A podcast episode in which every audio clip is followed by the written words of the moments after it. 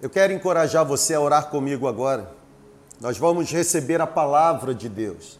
E eu quero pedir mesmo que Deus visite você onde você está. Senhor, nós agradecemos por todas as canções que foram compartilhadas e também agradecemos por toda a dedicação realizada. Que as contribuições feitas possam de fato estar do tamanho da necessidade que temos, a fim de que possamos nos tornar resposta exata do céu para aqueles que tanto clamam nesse momento. Nós consagramos e santificamos cada oferta destinada à tua comunidade para produzirem exatamente os resultados que o Senhor deseja. É a nossa oração. Fazemos em nome de Jesus. Amém. No último domingo, nas duas celebrações, nós pensamos sobre vá para o esconderijo.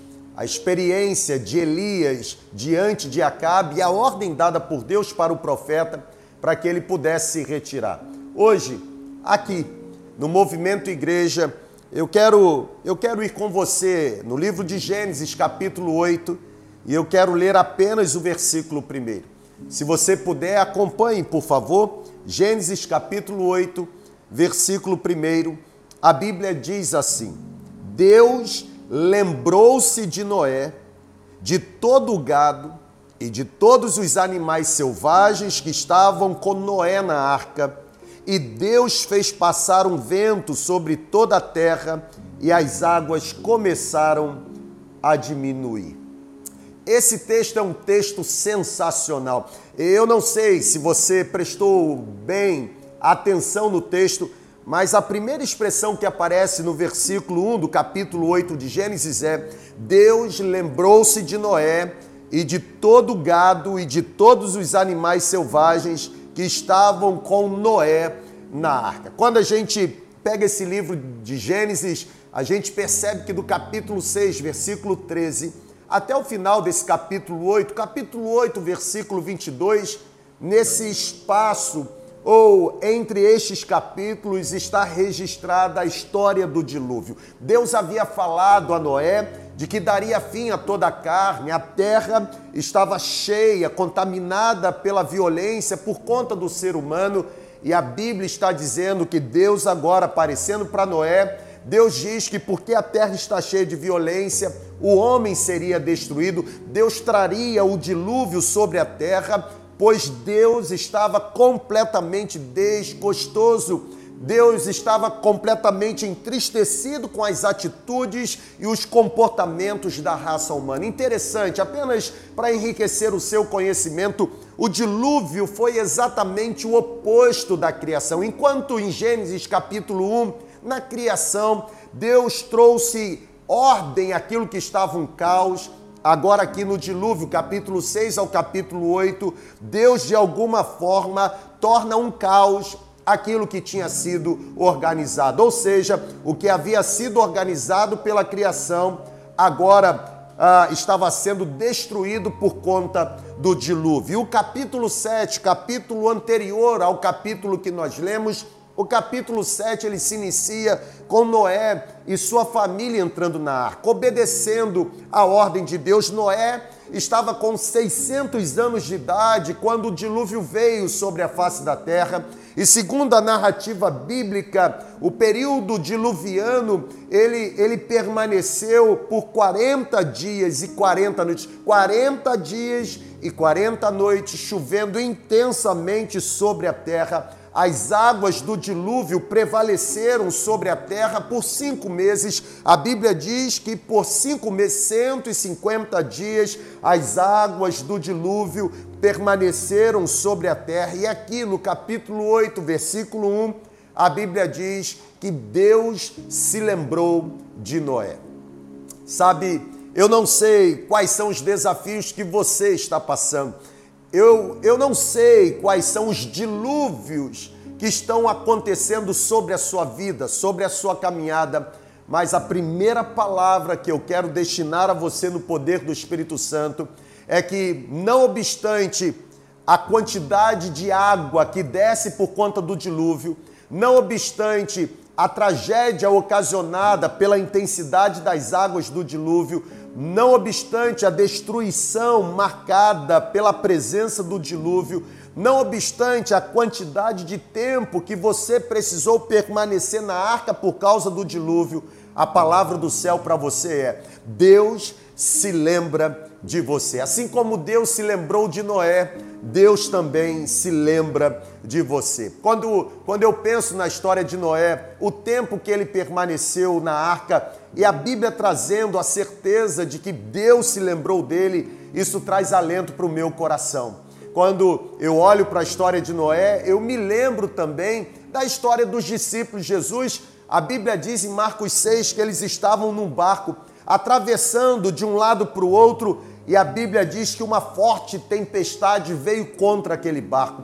Os discípulos de Jesus estavam sozinhos, a Bíblia diz que Jesus tinha subido ao monte para orar, e o versículo 48 de Marcos 6 afirma que os discípulos estavam cansados de tanto remar. Os discípulos se sentiam fadigados, exaustos, esgotados e no exato momento em que as forças dos discípulos estavam ou estavam desvanecendo, a Bíblia diz que Jesus desce daquele monte e vai andando por sobre as águas ao encontro dos discípulos, ou seja, assim como Deus se lembrou de Noé, assim também Jesus se lembrou dos seus discípulos. E por que não dizer assim também Deus se lembra de você? Não existe e nunca existirá um dia na sua história e da sua trajetória que você não esteja coberto pela proteção do Senhor. Isaías capítulo 49, versículo 15 diz que ainda que uma mãe se esqueça do seu filho,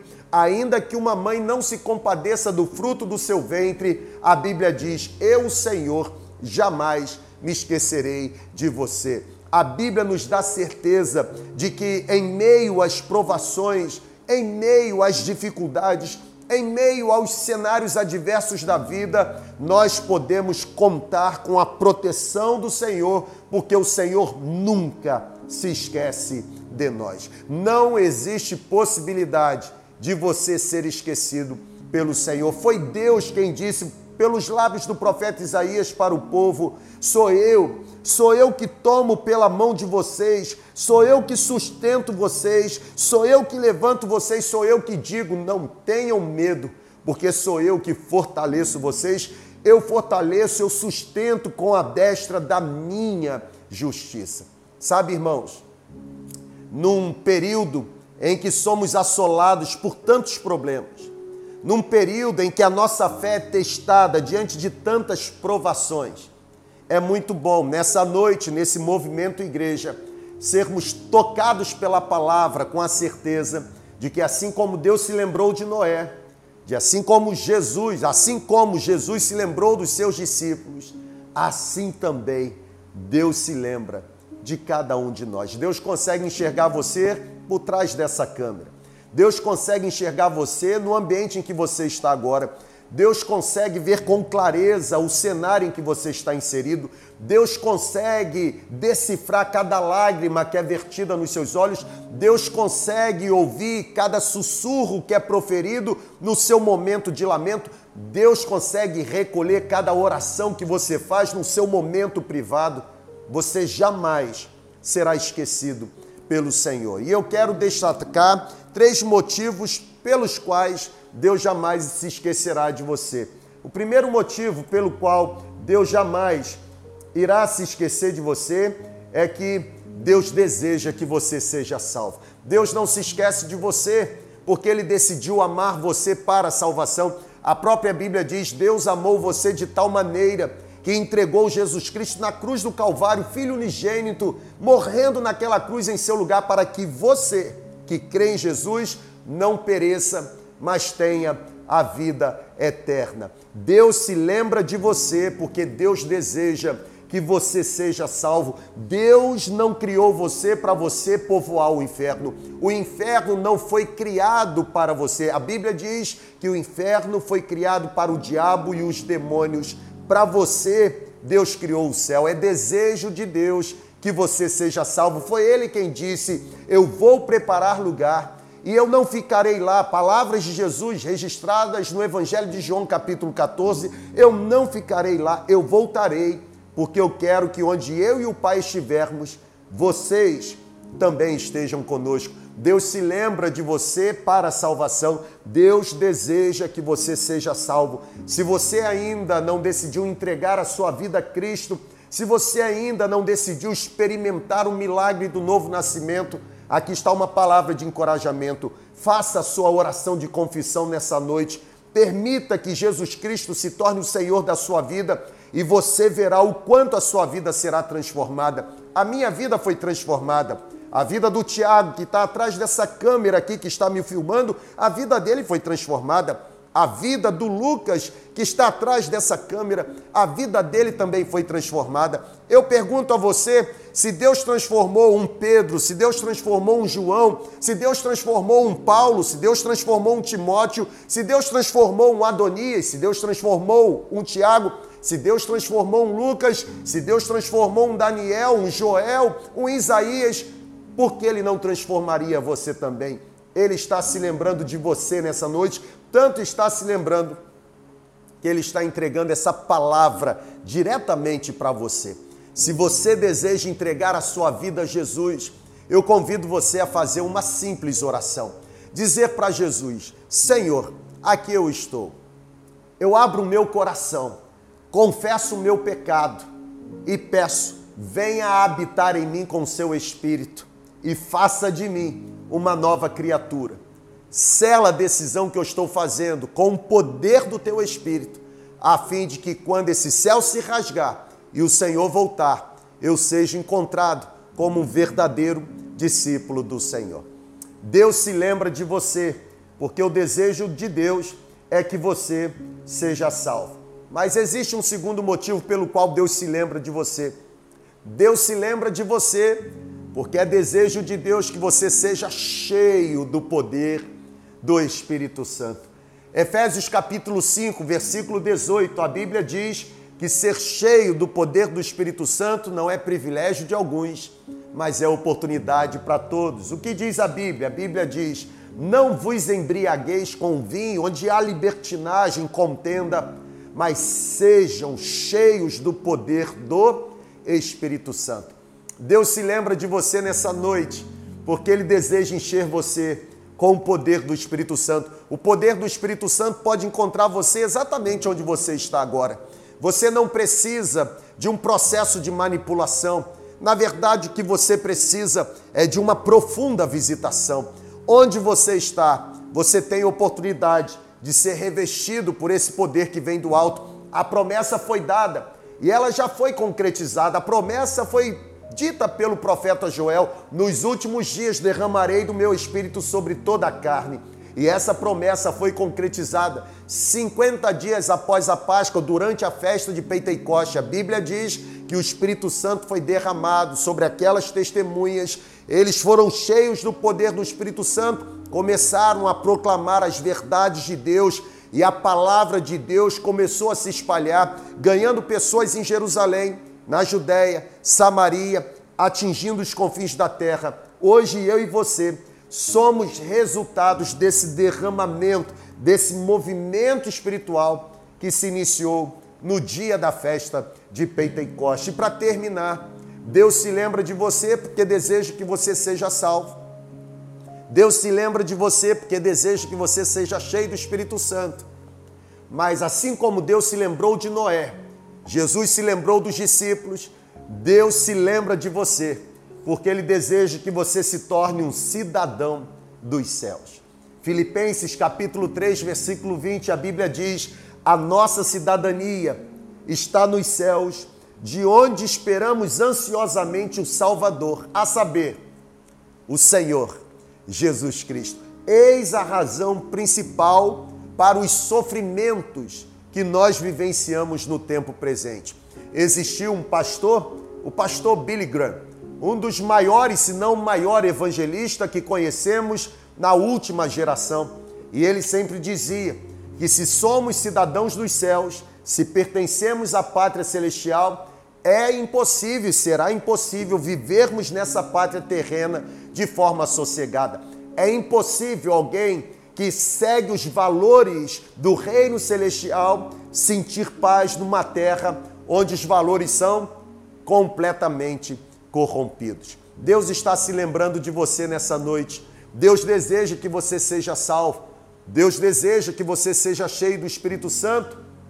Deus deseja que você seja um cidadão dos céus. Eu concluo, e eu concluo fazendo convite a você. Será que você não deseja entregar a sua vida como uma verdadeira oferta dedicada a Deus nessa noite? A Bíblia diz, no capítulo 8 de Gênesis, que quando Deus se lembrou de Noé e arrancou Noé daquela arca, a primeira coisa que Noé fez foi construir um altar dedicado ao Senhor. Noé, quando saiu, foi arrancado daquela arca porque Deus se lembrou dele. Noé não saiu pela terra para contar quantos sobreviventes restavam. Noé não saiu para contabilizar a destruição provocada pelo dilúvio. A Bíblia diz que a primeira coisa que Noé fez foi construir um altar para o Senhor.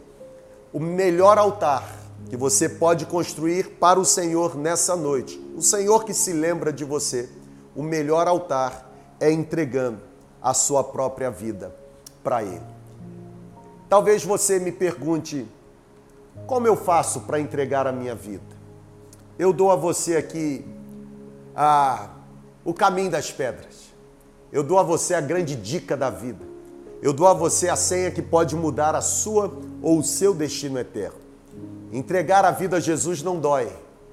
Entregar a vida a Jesus não machuca. Entregar a vida a Jesus traz libertação. A Bíblia diz nos lábios do profeta, do apóstolo Paulo, que se com a tua boca você confessar que Jesus Cristo é Senhor e com o seu coração acreditar que Deus o ressuscitou dentre os mortos, então você será salvo. Sabe por quê? Porque com a boca se faz confissão acerca do pecado, mas com o coração se crê para a justiça. Eu vou orar e eu vou orar por você e com você. Se você que está aqui no Movimento Igreja, a Igreja Digital, a Igreja Online, se você deseja entregar a vida a Cristo, não apenas coloque aí nos comentários que você deseja entregar a vida a Jesus, nós estamos com uma equipe agora atenta para anotar o seu nome e possivelmente tentar ajudar você no próximo passo da sua nova caminhada de vida se você deseja entregar a sua vida a Cristo, faça essa oração comigo. Onde você estiver, eu tenho certeza que Deus poderá ouvir a sua oração, tocar na sua mente, no seu coração e iniciar nesse exato momento uma nova fase na sua história de vida. Senhor, aqui nós estamos. E o Senhor conhece cada pessoa que está aqui conectada. O Senhor sabe aqueles cujo coração está se abrindo, se rendendo. Eu peço, cele a decisão nessa noite de entregarem a vida a Jesus e fazerem de Jesus o Senhor da história. Ó Deus, escreva o nome no livro da vida. Mude o jeito de ser, a maneira de viver, o jeito de andar, o jeito de se comportar, o jeito de agir, o jeito de reagir que se torne mesmo uma nova criatura, como diz a tua palavra, aqueles que estão em Cristo, novas criaturas se tornam, as coisas antigas ficam para trás e uma nova vida se inicia. Receba a nossa gratidão nessa noite pela tua palavra. O Senhor sempre irá se lembrar de cada um de nós. O Senhor deseja que sejamos salvos. O Senhor deseja que sejamos revestidos pelo poder e presença do Espírito Santo. O Senhor deseja que nos tornemos cidadãos dos céus. Por isso, receba a nossa gratidão, é a nossa oração. Fazemos em nome de Jesus. Amém. Amém. Se você fez essa oração de entrega, se você deseja continuar conectado em nossa comunidade, participar de alguma de nossas células, entre em contato com a secretaria da nossa comunidade. Por certo, nós teremos a alegria de encorajar você, instruir, aproveitar essa oportunidade para estabelecer uma nova direção para a sua caminhada, a fim de que de fato você se sinta muito abençoado por Deus e completamente abraçado pela nossa comunidade.